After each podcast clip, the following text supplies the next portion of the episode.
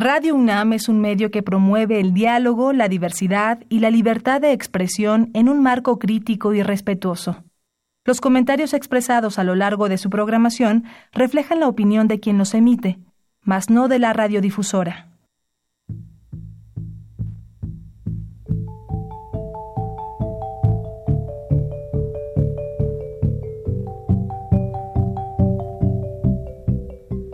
Radio Universidad Nacional y la Facultad de Economía presentan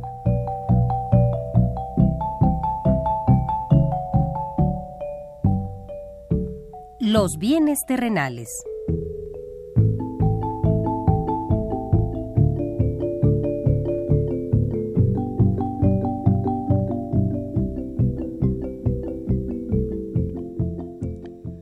Bienvenidos a este espacio radiofónico de la Facultad de Economía de la UNAM.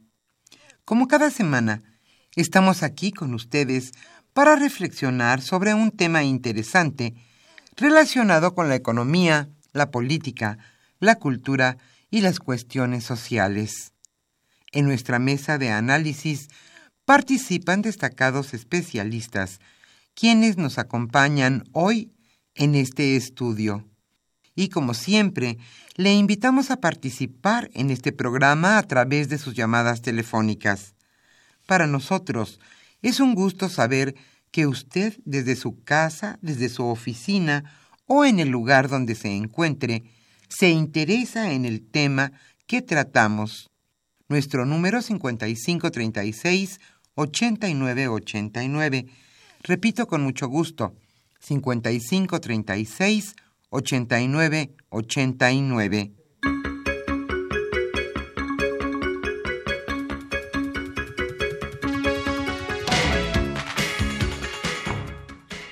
En esta agradable mañana de viernes aquí, en la capital de la República, estamos nuevamente con ustedes en su programa Los bienes terrenales. En este programa hemos hablado muchas veces en los últimos tiempos sobre el Tratado de Libre Comercio de América del Norte. Y por supuesto que es muy importante el tema. Pero hoy abordaremos un tema que también destaca en la agenda nacional. El tema de nuestra mesa de análisis hoy es la relación comercial de México y la Unión Europea. Sin duda un gran mercado para los productos nacionales. Hoy Carlos Javier Cabrera Adame charlará con Santiago Ánima Puentes, con Miguel González Ibarra y con Saúl Herrera Aguilar. Ellos son catedráticos de nuestra facultad, la Facultad de Economía de la UNAM, y sin duda especialistas en el tema. ¿Cuál es el punto en el que se encuentra la relación comercial de nuestro país con la Unión Europea? Antes de iniciar nuestra mesa de análisis. Como siempre, escucharemos las noticias más importantes de esta semana en cuestiones económicas. Y hoy estamos con ustedes, Gerardo Zurrosa, en los controles técnicos y en los teléfonos, contestando con mucho gusto sus comentarios, dudas, preguntas y sugerencias sobre el tema estarán Pedro Rosales y Manuel Mateos. Yo soy Irma Espinosa y le invito a estar con nosotros en este programa Los bienes terrenales. Y ahora sí, bueno, antes de iniciar también nuestra sección, quiero decirles el nombre del libro que hoy estaremos obsequiando. Se trata de Gobernanza Colectiva de Recursos de Uso Común. El coordinador de este libro fue Roberto Iván Escalante Semerena. Y ahora sí iniciamos con la economía durante la semana.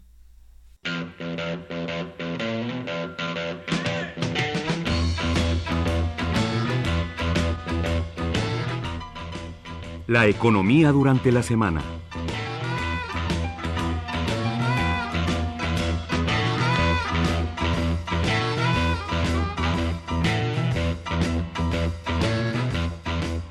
Documento de la UNAM plantea Alternativa contra la pobreza. Una redistribución equivalente a 5% del ingreso y a 1.6% del Producto Interno Bruto permitiría reducir la pobreza extrema a 1%, es decir, terminar casi por completo con ella. Esto lo sostiene el documento Propuestas Estratégicas para el Desarrollo 2019-2024 presentado por la UNAM. El rector de nuestra casa de estudios, Enrique Graue, en la presentación del informe señaló que con la propuesta se intenta incidir en políticas que permitan avanzar hacia un México inclusivo, sostenible y con justicia social.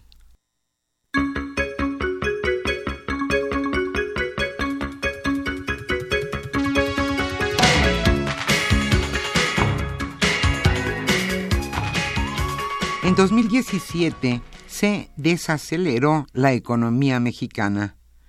La desaceleración de la economía mexicana fue confirmada hoy por el Instituto Nacional de Estadística y Geografía INEGI.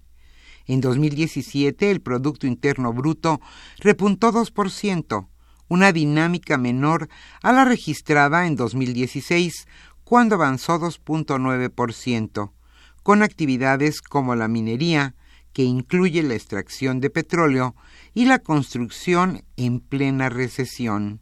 En particular, durante el cuarto trimestre de 2017, el PIB tuvo un crecimiento de 1.5% a tasa anual, un desempeño menor al registrado en igual periodo del año 2016, cuando la economía crecía a una tasa de 3.3%.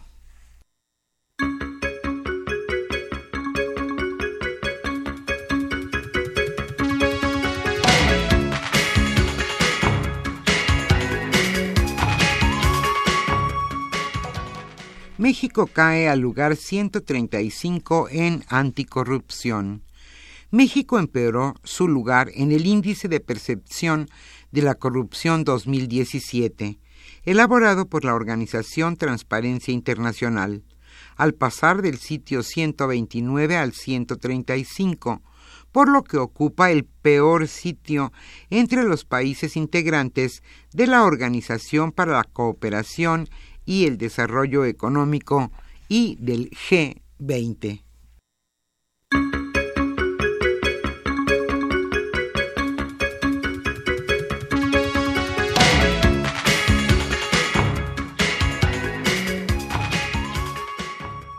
Por el alza en el precio, baja el consumo de gasolina 20% en el año.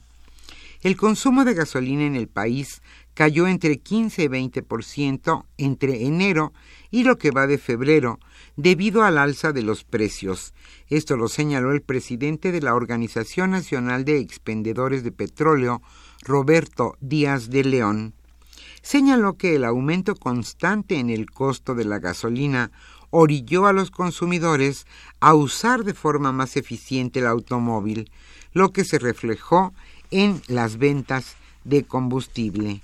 De acuerdo con datos de la Comisión Reguladora de Energía, en el primer mes del año el precio de la gasolina magna, la de mayor consumo en el país, subió casi el doble de lo que se incrementó en todo el año 2017 y en lo que va de febrero el costo se encareció casi en la misma medida que en todo el año pasado.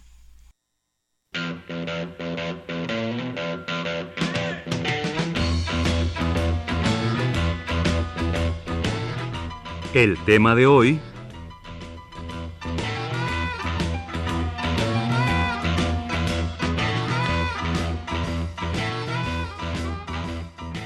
Como señalamos al inicio de este programa, el tema de nuestra mesa de análisis es la relación comercial México-Unión Europea. Hoy Carlos Javier Cabrera Adame charlará con tres especialistas en el tema y también catedráticos de nuestra facultad, la Facultad de Economía de la UNAM. Ellos son Santiago Anima Puentes, Miguel González Ibarra y Saúl Herrera Aguilar. A ellos les damos la más cordial bienvenida a este estudio de Radio UNAM y a usted, amable Radio Escucha, le invitamos a participar en este programa a través de sus llamadas telefónicas. Nuestro número 55 36 89 89. Hoy estaremos obsequiando el libro escrito, coordinado por Roberto Iván Escalante Semerena, titulado Gobernanza Colectiva de Recursos de Uso Común.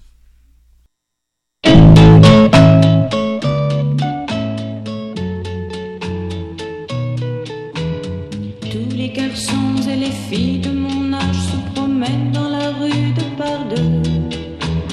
Tous les garçons et les filles de mon âge savent bien ce que c'est qu'être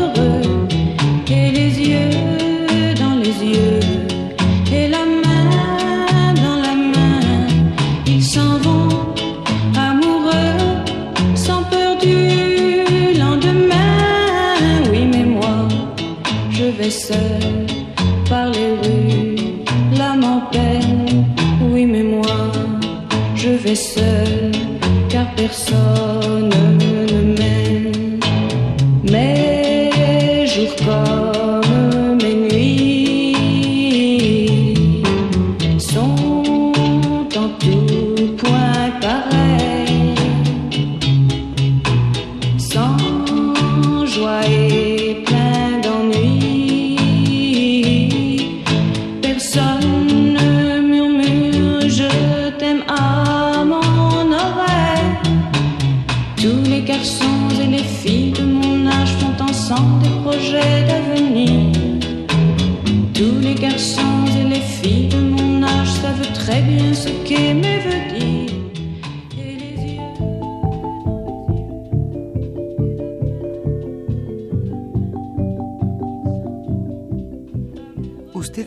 Escucha los bienes terrenales.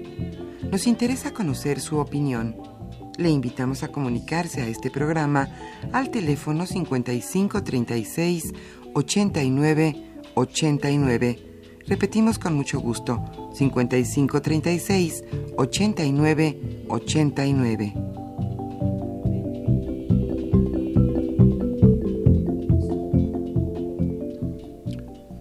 Muy buenas tardes, estimados radioescuchas de los bienes terrenales. Bienvenidos a una emisión más de este programa que con mucho gusto lleva a ustedes la Facultad de Economía y Radio Universidad Nacional Autónoma de México.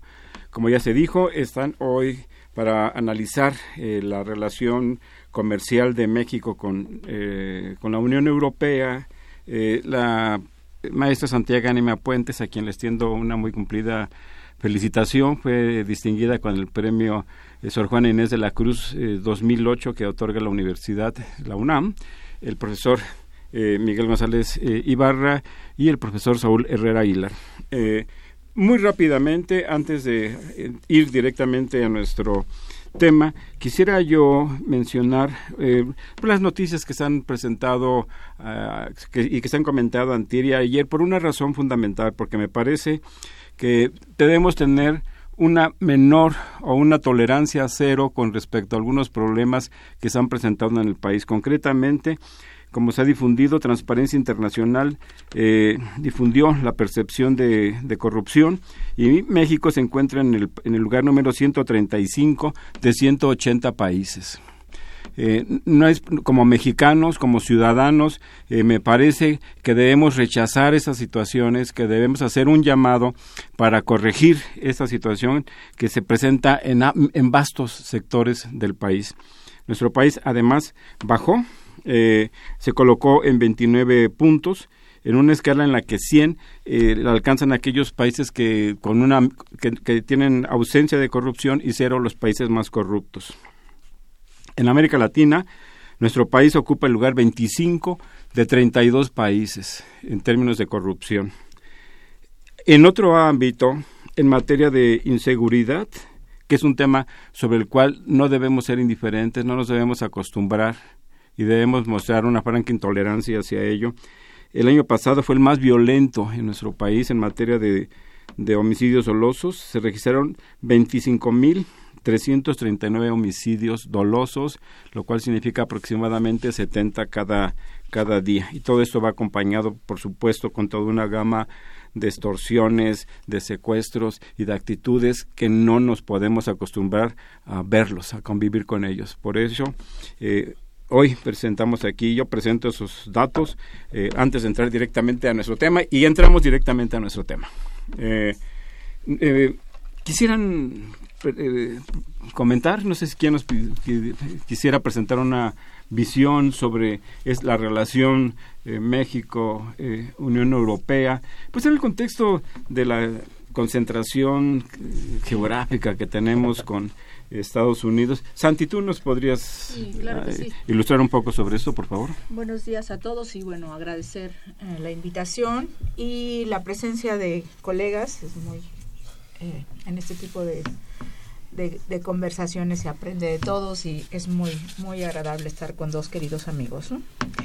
Bueno, sí, la relación de comercial de México con la Unión Europea, bueno, está establecida desde la década de los noventas eh, justamente a principios del siglo se establece el Tratado de Libre Comercio con ellos y entra en vigor en julio de 2000, del 2000. O sea, quiere decir que en este año cumple su mayoría de edad, 18 mm. años. El primero de julio de este año cumple su mayoría de edad. Entonces, en esa mayoría de edad, si la relacionamos con el ser humano, pues debería de haber ese, esa madurez ya, ¿no? A 18 años. Sin embargo, lo que se observa en los 17 anteriores es que, no obstante que el comercio se ha triplicado en términos absolutos, en términos de porcentaje inclusive ha disminuido. Y bueno, nuestra desgracia es que en nuestro comercio lo, hemos concentrado a lo largo del tiempo, pues con una sola región que es Estados Unidos, hemos llegado al 85, ha disminuido al 80 más o menos. Y en el, en el caso de las exportaciones, y en el caso de las importaciones, pues estas de tener el promedio del 50% también ha disminuido con la presencia de China. Entonces, es realmente eh, triste que mientras que la Unión Europea fue creciendo, fue creciendo el número de países miembros de pasar de 6 a 28, México en 17 años ha concentrado su relación comercial con 7 específicamente con dos, digamos que más... ¿Siete que dos países? Sí, o sea, de 28 con 7 y de esos 7 con 2 concentran el 60%, que es España y Alemania. De nuestra relación comercial con Europa. Así es, entonces ni hemos aprovechado 28 economías, muchas de ellas parecidas a la nuestra, en donde podríamos haber establecido una relación pues más equitativa, mucho mejor, que son con todos los países de Europa del Este, como es Hungría, Polonia, República Checa, etcétera, ¿no? Entonces, este, no, en 17 años son siete economías y específicamente, bueno, se comprende que sea España el número uno por el idioma, por esa cercanía que hemos tenido de siempre, pero es lo que puedo decir, tenemos una relación deficitaria de siempre. Eh, gracias, eh, Santi. Eh, Miguel, pues, ya Santi nos ha adelantado que estamos muy, tenemos nuestro comercio exterior muy concentrado con los Estados Unidos estamos desaprovechando múltiples tratados de libre comercio, que sea 12 tratados comerciales que abarcan, involucran algo más o menos así como 50 países. ¿Qué consecuencias hay de esto? ¿Qué se, deriva?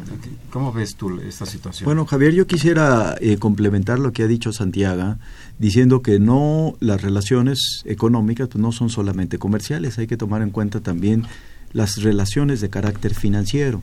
Y bueno, allí incluso desde antes del, eh, del, tratado se comenzó a dar la penetración de la banca española en México, que son pues dos de las instituciones más importantes que están en nuestro país. Y eso explica en buena parte por qué muchas de las empresas tanto españolas vienen a México o hacen negocio o al revés, muchas empresas mexicanas buscan expandirse como inversión extranjera tanto de España hacia México como de México hacia España.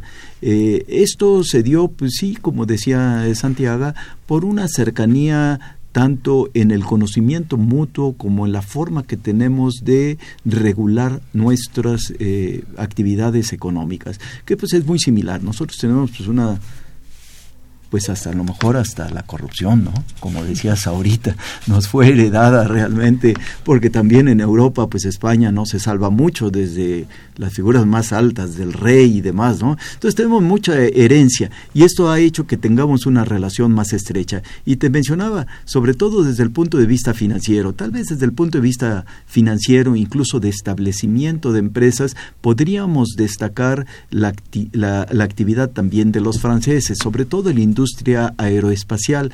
Los, este, los europeos decidieron mucho antes del Telecuem de, eh, para poder tener hacer frente en la competencia aeronáutica, generar esta compañía Airbus, que es una compañía pues multinacional, ¿no? Eh, cuya base está establecida en Francia, en Toulouse, pero en realidad el avión es fabricado las partes en distintos países eh, y entonces es un, es un eh, avión auténticamente europeo. Esto hace que la industria eh, aeronáutica mexicana que se está desarrollando, sobre todo en la zona de Querétaro, muy importante, pues los principales participantes no son los norteamericanos, sino son los europeos y los que tienen también pues ascendencia europea, que son los canadienses, ¿no? por la relación que tienen también con Francia. Entonces yo creo que este es un punto que en el futuro deberíamos de considerar eh, eh, dentro de las relaciones, porque si en algo estamos destacando en materia de alta tecnología es en la aeronáutica. En, la, en, todo, eh, en toda la actividad aeroespacial, de acuerdo con la eh, clasificación de complejidad tecnológica de la producción en México, eh, se encuentra que esta mayor complejidad es fundamentalmente en este tipo de sectores. Gracias, Miguel. Eh, Saúl, ¿qué nos podrías tú comentar de la estructura de las exportaciones de nuestro país y si, nos, y si quieres adelantar un poco sobre también la estructura de las importaciones. ¿Cómo estamos de concentrados? ¿Cómo estamos? bueno, es un poco lo que decía la, maestra Santiago. Eh, aquí hay un, un, problema doble. ¿no? Primero, la, la, concentración hacia América del Norte, específicamente hasta Estados Unidos. Y este y la otra es eh, la dificultad o los accesos al mercado que, existen en Europa. Entonces, esos dos mecanismos, digamos, por preferencia hacen que las exportaciones mexicanas se concentren en cerca del 80% hacia Estados Unidos. Eh, ¿Qué pasa con el caso de los, de, los eh, flujos comerciales hacia Europa? Pues eh, tanto la cuestión de importaciones como las exportaciones tiene un patrón, como ya lo mencionó la maestra, muy cargado hacia un pequeño puñado de países, no más de cinco, donde está concentrado más del 80% del flujo que tenemos con ellos. Y este otro punto, digamos, importante en esta relación es el, eh, el tipo de productos que comercializamos eh, con la Unión Europea. En esencia les vendemos eh, primarios muy limitados. Y este compramos eh, insumos para la industria manufacturera. Es decir, tenemos implantado en el país una plataforma de exportación de la industria automotriz que requiere de una gran cantidad de insumos que provienen, este, en algunos casos, de este, países europeos, ¿no? También les vendemos eh, vehículos eh, armados, aunque las firmas regularmente eh, comercian con sus propios modelos. Es decir, son firmas que producen en Puebla, en Guanajuato, exportan hacia Europa, pero son empresas netamente europeas. Entonces, ¿cuál es la, la, situación con el balance en, en, términos de comercio? A diferencia que lo, lo que tenemos con Estados Unidos, con Europa tenemos un balance deficitario, ¿no? Eh, sí se triplicó el comercio, es decir, una plataforma de comercio que de, digamos de, exportaciones, si uno revisa el último dato de exportaciones, a la Unión Europea exportamos 23 mil millones de dólares, sí, pero pues, les importamos 49 mil millones, ¿no? Es decir, claramente tenemos un problema de balance comercial. Claro, mucho de eso es, les comentaba, es una cuestión intrafirma. Otra situación dentro de la relación con Europa son los flujos de capital, los recursos que vienen por, por capital. Es importante, obviamente, la inversión extranjera. La cuestión es cómo viene. La, la formación eh, de industrias nuevas es importante como la aeronáutica, pero los sectores donde mayor recepción existen de capital europeo son sectores que ya están establecidos, alimentos, bebidas, las compras o las operaciones que han eh, permitido fusionar, por ejemplo, a Heineken con, disculpen el, comercio, el comercial, ¿no? Con este, con las cerveceras Cuauhtémoc Moctezuma o la compra de InBev a, modelo, pues eh, esos son claros reflejos de cuál es el patrón. ¿Sí? Lo que estamos, estemos recibiendo son capitales que vienen a comprar capital existente. Y bueno, la relación también es negativa. ¿no? no tuvimos una ola en compras de bancos por parte de españoles, ahora lo tenemos en, en algunas industrias clave. Que bueno, esas hay, hay que ver qué es lo que. Entonces, la necesidad de renegociar el tratado eh, con Europa precisamente surge de este tipo de problemáticas. Hay que diversificar mercados, sí, pero también hay que buscar equilibrios. Así es. Eh, bueno, ya nos presentaba, nos presentaba Saúl el valor de las exportaciones a Europa y para poner un poco en perspectiva el comercio exterior de nuestro país, pues cabría señalar que este dato de, exportaciones de 23 mil millones de dólares, que no es poco por supuesto, pero representa solamente un poco más del 5% de las exportaciones de, nuestro país. Entonces ahí, eh, por supuesto, pues sería necesario ampliar eh, que nuestro país y sus em, y las empresas, porque pues el país no es el que exporta ni el gobierno es el que exporta, sí, eh, buscar ese nuevo mercado. En el caso de las de las importaciones, bueno, las importaciones, eh, pues como ya se señaló, pues son también mucho mayores, prácticamente el doble que las importaciones. El, doble. son 49 mil millones de dólares de, importaciones, que representan el 11.7% de las importaciones totales de nuestro país. Eh, hay un desequilibrio eh, nacional y si nos vamos con, con el tema de China, que no es un tema que está eh, específicamente señalado para abordarlo en esta mesa, pero bueno, ahí simplemente las importaciones eh, chinas eh, pues tienen un monto de 74 mil millones de dólares contra 6 mil 700 millones de, exportaciones hacia esa región. Santi, tú trabajas, le das seguimiento al tema de la Unión Europea, del tratado que, que está con ellos.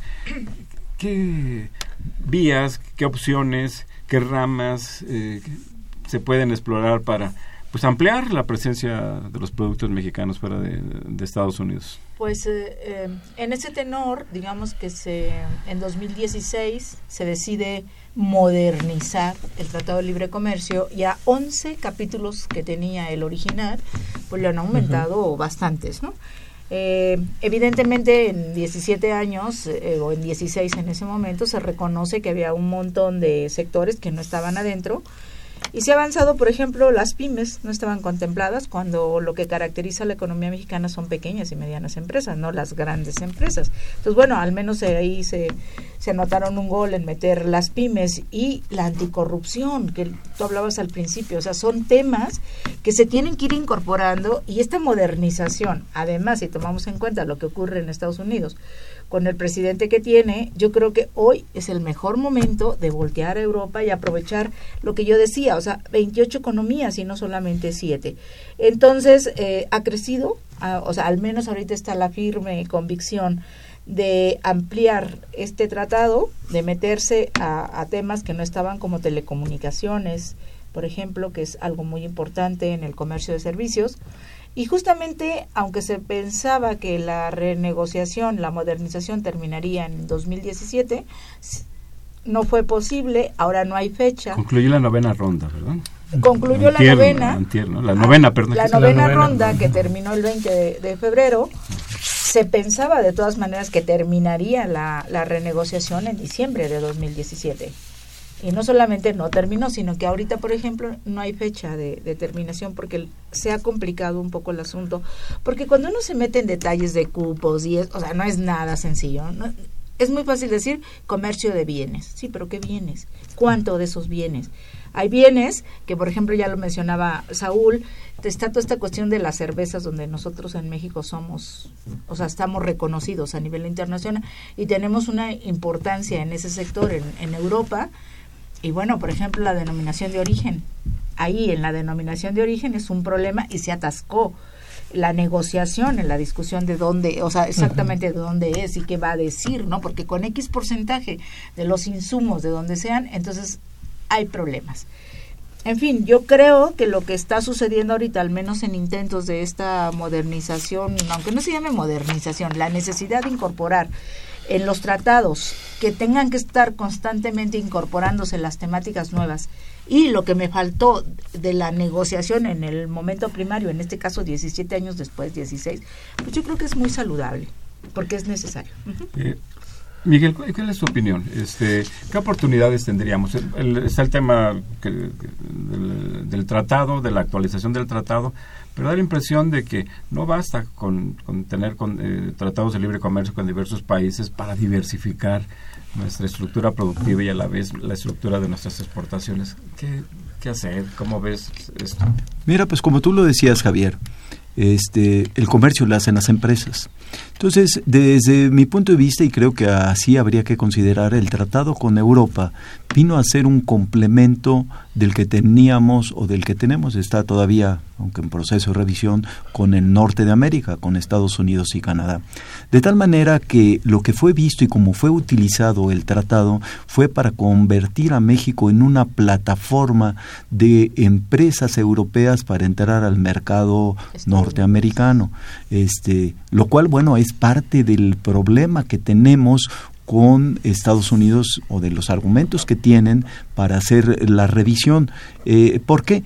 Pues porque en nuestro país, con el contenido, en el caso de la industria automotriz, con el contenido regional, pueden entrar muchos productos, partes, productos semielaborados europeos sin pagar impuesto este, que de otra manera, si entraran directo hacia Estados Unidos, pagarían impuesto. Entonces, esa es una parte que les ha, de alguna manera, molestado a los norteamericanos. Claro, aunque ellos ya también están negociando su tratado con la, con, la Unión, con la Unión Europea, pero ya vimos que no se exporta mucho.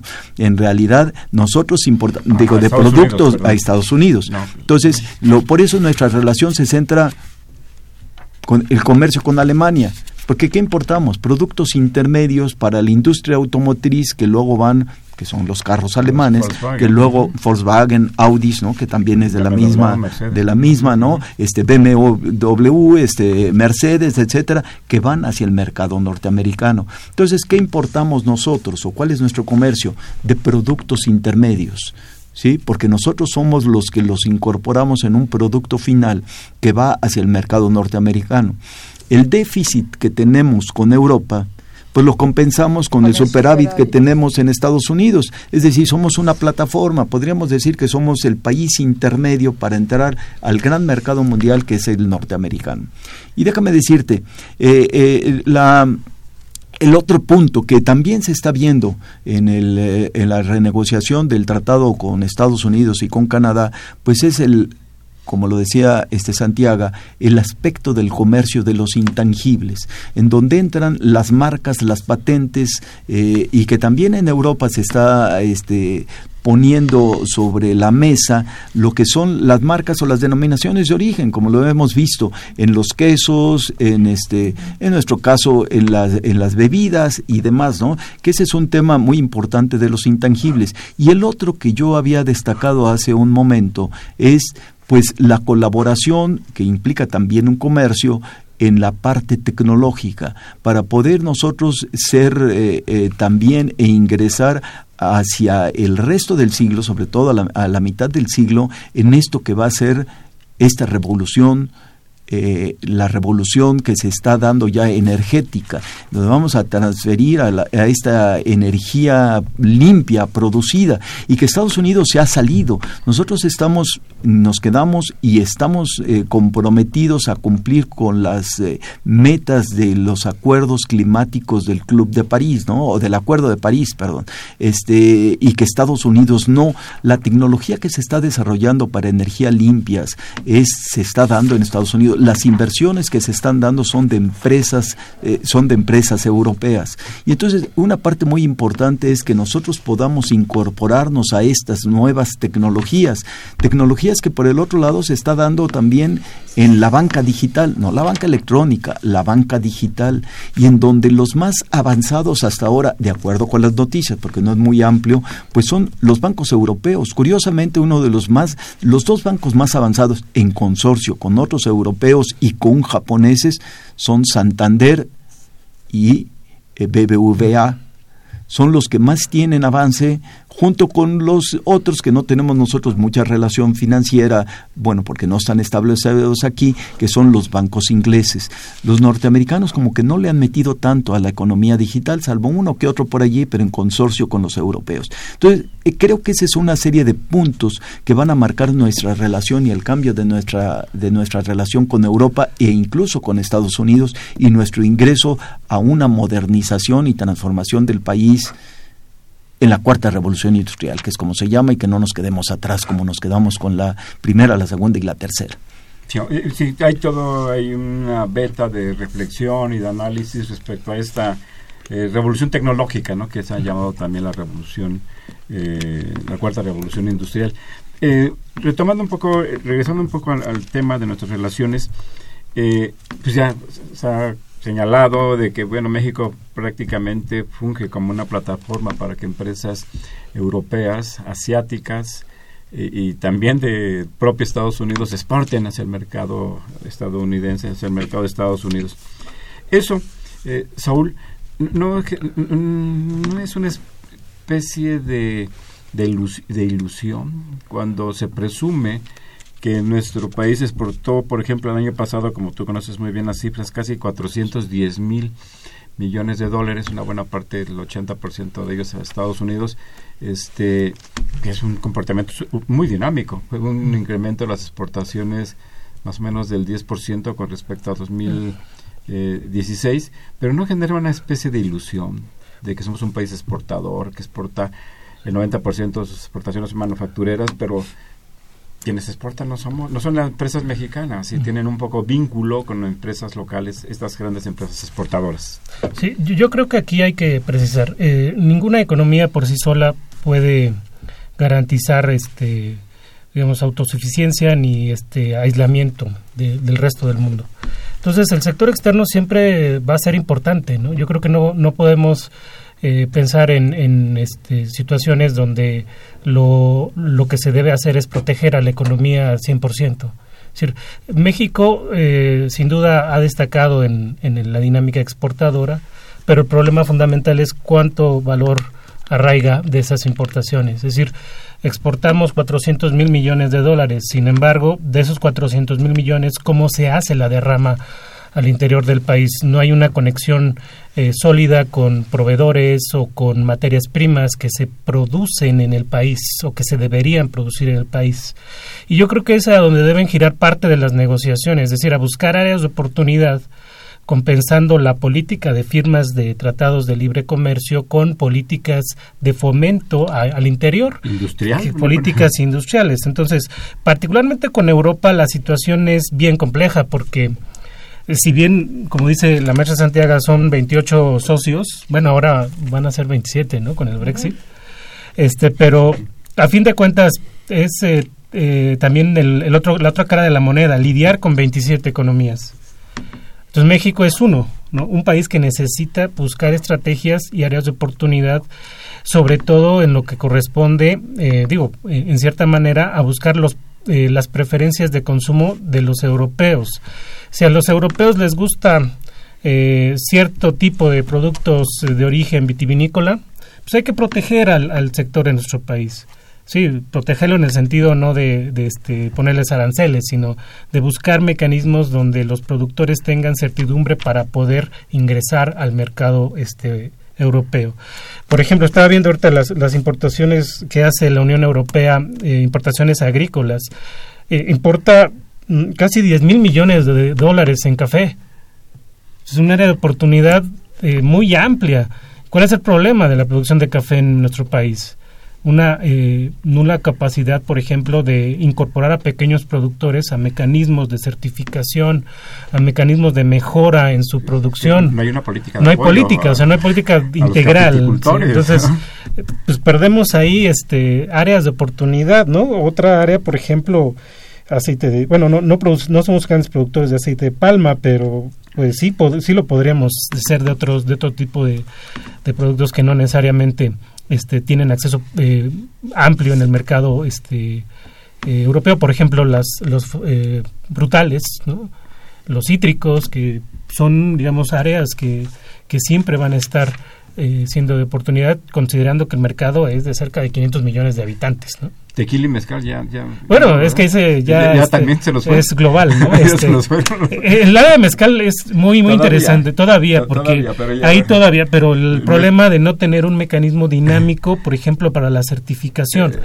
Entonces, eh, para poder tener un consejo regulador del mezcal, se están peleando entre, entre los productores. Y las, tequileras ya... Sí, las tequileras ya, es otra cosa.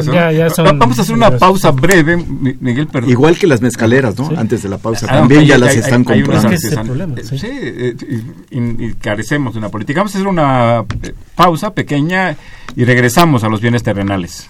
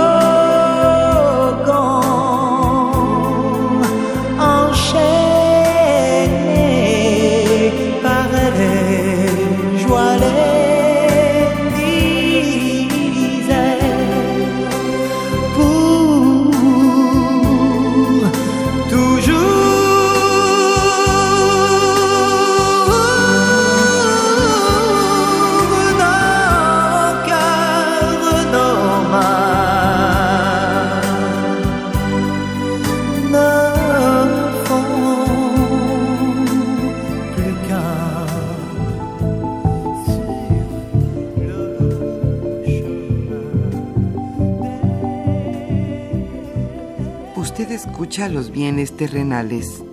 Nos interesa conocer su opinión. Le invitamos a comunicarse a este programa al teléfono 5536 89 89.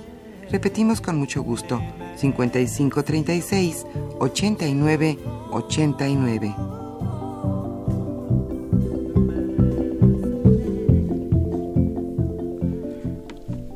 están en esta mesa de análisis Santiago Ánima Puentes, Saúl Herrera Aguilar, Miguel González Ibarra y su servidor Carlos Javier Cabrera Adame para hablar, para comentar, analizar, invertir nuestras opiniones eh, sobre el vínculo comercial y económico con la Unión Europea y en general con diferentes eh, países y regiones del mundo. ¿Querías eh, concluir algo respecto a... Vamos a pasar, vamos a darle ya el, micrófono a nuestros radioescuchas, pero antes quieres... Nada más decía que buena parte de la dinámica que se está dando es compra de compañías o de proyectos incluso iniciados por mexicanos por eh, los europeos, básicamente. Es el caso de las mezcaleras, de las tequileras, ¿no? Es nada más lo que quería señalar. Con lo cual se va a, volver, sí, producto fabricado en México, pero por empresas extranjeras vamos a perder nuestra Le cedemos el espacio a nuestros redescuchas. Arturo Báez, gracias por llamarnos de la colonia eh, del Valle. Plantea, una ampliación del Tratado de Libre Comercio con la Unión Europea tiene las mismas expectativas que el Telecan. ¿Cómo será el mercado, el comercio con una potencia industrial como lo es Alemania? Leo otra. sí, sí, sí. Eh, José Guadalupe Medina, un saludo. Dice, ¿es verdad que si Estados Unidos sale del Telecan, eh, saldría más afectado que México? Y, una, y, una, y la siguiente, y ya. Rafael Cruz de Tláhuac, gracias por llamar. ¿Cuáles son los productos que más se exportan a la Unión Europea y cuáles son los que más se importan? Saúl, Ya tenías la respuesta. Bueno, de hecho era parte de lo que mencionamos al principio, ¿no? Si uno revisa el patrón de exportaciones mexicanas hacia Europa, pues están este de inicio este exportaciones que tienen que ver con el sector automotriz, ¿no? O sea, en valor en términos de autopartes, vehículos terminados, petróleo y algunos otros productos primarios, ¿no? Por ejemplo, cerveza. Pero ya decíamos, la cerveza no es tan nacional ya, ¿no? Este, y que les importamos igual, eh, autopartes, ¿no? Este, es lo, digamos, es más del que de los 10 productos, yo creo que los, los tres los tres primeros son relacionados a la industria automotriz. Ese es nuestro patrón. ¿Quieres agregar algo? Sí, el 80%, o sea, el 80% de nuestras importaciones son aceites crudos de petróleo. En primer término, sí. Y autopartes. Pero las dos cosas entre importaciones y exportaciones, lo mismo que exportamos, es lo, mismo que estamos importando, porque importamos para exportar. Las grandes empresas importan para exportar sus productos. sí. Bueno, yo quisiera complementar con las otras dos preguntas. Si tiene tanta importancia el tratado con la Unión Europea como lo tiene el que tenemos con Estados Unidos. Yo lo que había insistido en, mi intervención anterior es que son complementarios y esto lo vemos con estas eh, eh, preguntas anteriores que respondieron Saúl y Santiago. Es decir, nosotros somos parte de una cadena de valor este, y los dos son importantes porque los europeos están exportando a Estados Unidos por medio de México. ¿sí? Entonces, eh, pues es, eh, son, digamos, este, los dos tienen que existir para mantener la estructura que se ha hecho en México de carácter industrial y solamente para que esto nos sea más, más beneficioso, como decía Saúl, necesitamos tener una política industrial interna para lograr que empresas nacionales, este, pequeñas y medianas, las micros va a ser difícil, ¿no? Tal vez más las medianas se puedan integrar esa cadena de valor y por lo tanto tener un efecto de distribución de los beneficios a toda la economía nacional. Gracias. Eh, Gabriel Morales eh, nos llama de Iztapalapa, gracias por hacerlo. Dice, los bancos europeos, en específico BBVA, ya no, es un eh, ya no es un banco, es una empresa digital, según su presidente. El tema del Big Data, la inteligencia artificial, etcétera, es la nueva materia prima de los bancos para hacer productos nuevos para sus clientes. Efectivamente, ya Miguel habías comentado algo al respecto. Miguel Sánchez, de la Colonia del Valle, gracias por llamar. Dice, para todo el panel, ¿por qué creen que solo la inversión europea compra empresas ya existentes y no inician empresas nuevas en materia de energía, etcétera? ¿Alguien quiere dar alguna opinión? Bueno, no solo las europeas, ¿no? Por supuesto. No, no, es que ese es un, patrón global, o sea, la, eh, digamos, compra de, de activos, la ampliación, más bien concentración este, de capital, pues es un proceso que se da muy, muy abierto desde, ¿qué? Desde hace unos 20 o 30 años, ¿no? Ahora, el por qué las, las empresas europeas en, el área energética pues eh, han preferido, este, por ejemplo, llegar a México a través de sistemas, por ejemplo, de distribución de, de, combustibles o en algunos casos de este, explotación de recursos que ya hay una digamos, una certidumbre que existen, por ejemplo, los proyectos de, de, explotación en petróleo, ¿no? Pues esa es la razón simple de que eh, se busca el máximo beneficio, ¿no? Entonces, eh, el crear es muy difícil, el aprovechar las oportunidades existentes es mucho más redituable. Ahora, eso no quiere decir que, que, todas las empresas tengan ese patrón. Por, ejemplo, lo, lo, lo, mencionaba la maestra Santiago, lo mencionaba el maestro Miguel, este, el, el área de, de la tecnología aeroespacial o aeronáutica. Ahí, por ejemplo, el clúster que se desarrolla en Querétaro es muy importante, ¿no? Este, tenemos este, complementos de empresas, eh, cadenas de suministros y también formación de personas. Está la Universidad Nacional de Aeronáutica este, al ladito del clúster este, aeronáutico. La cuestión es qué tanto impacto, qué tanta, este, digamos, eh, qué tanto se derrama. Es decir, son segmentos muy, muy, muy, muy selectos. ¿no? Lo que necesitamos es algo más, eh, digamos, este, general, ¿no? Nacional. Gracias, este, Saúl. Eh, Gerardo García, de Xochimilco, nos habla y plantea cuáles son los temas que se ampliarán en la renovación del, del Tratado de Libre Comercio con la Unión Euro- Europea, Santi? O sea, ya decía yo que en el texto original, o sea, en, en el de julio del 2000, había 11 capítulos. Ahorita son, ahorita por ejemplo, de la ronda 1 a la octava se negociaron 6 y en esta novena se avanzó en 5, o sea, ya tenemos a los 11 originales que no son los 11 originales. Entonces se agregaron eh, más o menos 7 nuevos capítulos no contemplados antes, como dije, anticorrupción, pymes, eh, comercio y desarrollo sostenible. Está de moda toda esta cuestión del desarrollo sostenible porque desde el nuevo siglo hemos tenido que reconocer a nivel mundial pues todos los asuntos del medio ambiente, incluso los objetivos de desarrollo del milenio, que, eran para importante, 15 claro, años, hoy cambiaron a los próximos desarrollos- 15 a objetivos de desarrollo sostenible. Entonces, bueno, se tienen que incorporar, como decía yo desde el principio, pues temas que nos surgen. ¿no? José Luis Solís, eh, de la delegación Tlalpan, pregunta, ¿cómo se contabilizan las inversiones euro- europeas en, en bancos o, o en, en empresas eh, petroleras? Bueno, eh, hay un registro nacional de inversiones, de hecho, o sea, para poder in- eh, ingresar capital al país, a, la- a las áreas productivas, pues eh, los registros eh, que maneja tanto eh, la Secretaría de Economía como, bueno, es un grupo, Relaciones Exter- Exteriores, Secretaría de Economía, Secretaría de Hacienda, por cuestiones fiscales.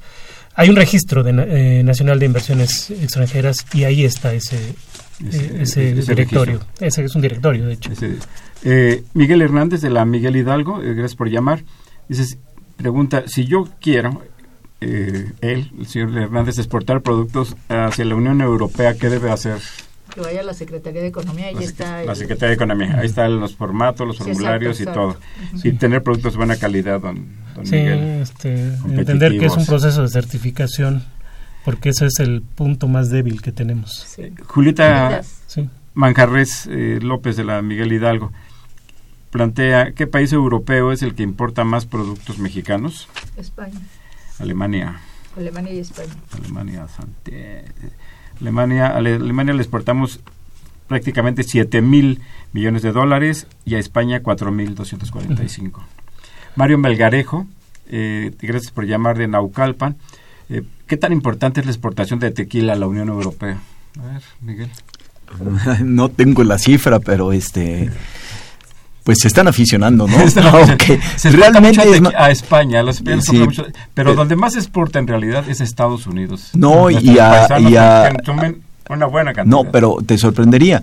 eh, Una buena cantidad de manera creciente es a China y otra a Japón, que ya estaba también. un mercado consolidado. Pero los chinos cada vez se están aficionando más al tequila. Sí, sí, ¿Sí? sí, sí, en efecto, pero el, el pri- el principal punto es Estados Unidos, de exportación de tequila.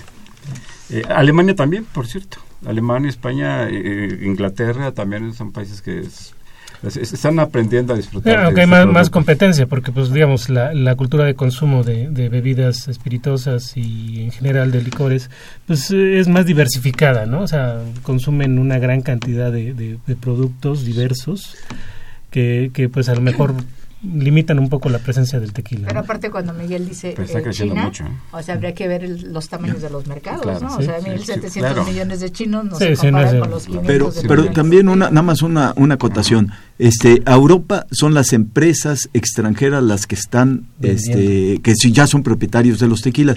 A China están siendo todavía empresas pequeñas o chinos que vienen y compran realmente, empresas chinas que vienen y no se las compran a las grandes distribuidoras, a los grandes propietarios ahora, ¿no? Por eso es interesante el caso de China. Eh, Irene Rodríguez Muro de Xochimilco plantea qué importancia tiene la distancia en materia de exportaciones. Las, merca- eh, las mercancías mexicanas, ¿qué tipo de transporte utilizan? Es verdad que el nuevo aeropuerto contribuirá muy rápido. Ah, ¿te pues encarece, o sea, digamos que algo que nos ha pasado en México es que estamos acostumbrados a voltear a Estados Unidos, pues justamente por cercanía, y Europa se ha dificultado por la lejanía que hace más caros todos los productos. No, y aparte, ¿quién, provee? O sea, ¿quién, Claro. ¿quién te provee la logística? Exacto. O sea, Europa pues, son empresas europeas que operan en euros y que te a- aumentan el costo del, Por del eso, transporte. se encarece. Se encarece. Eh, Manuel Munguía, gracias por llamarnos aquí de la Colonia del Valle. Eh, feliz del programa, muchas gracias. Y plantea, ¿es necesario especificar el comercio? Entiendo que se puede realizar con los 27 países de la comunidad europea para que la economía mexicana tenga mejores vías y evitar la dependencia tan aguda que tenemos hoy de Estados Unidos. Este, eh, en materia de exportaciones, sobre todo. Se nos ha agotado el tiempo. Eh, muchas gracias eh, por haber estado aquí con nosotros una vez más. a la mesa Santiago Ánima Puentes, el maestro Saúl Herrera Aguilar, el maestro Miguel González Ibarra, muchas gracias por estar aquí en nuestro programa una vez más. Les, agradezco, les recuerdo que Los Bienes Terrenales es un programa de la Facultad de Economía y de Radio Universidad Nacional Autónoma de México. Los esperamos el próximo viernes. Muy buenas tardes.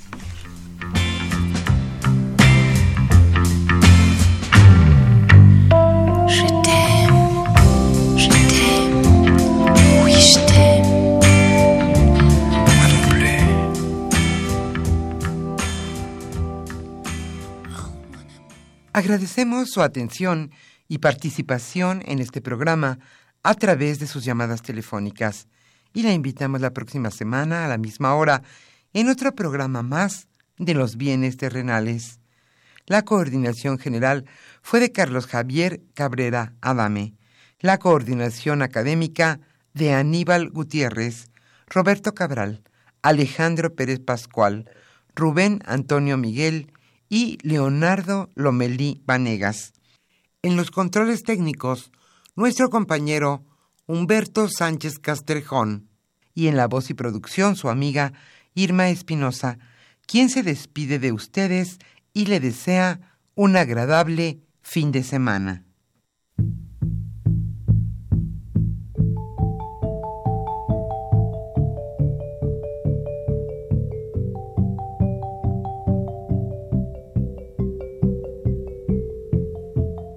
Radio Universidad Nacional y la Facultad de Economía presentaron Los bienes terrenales.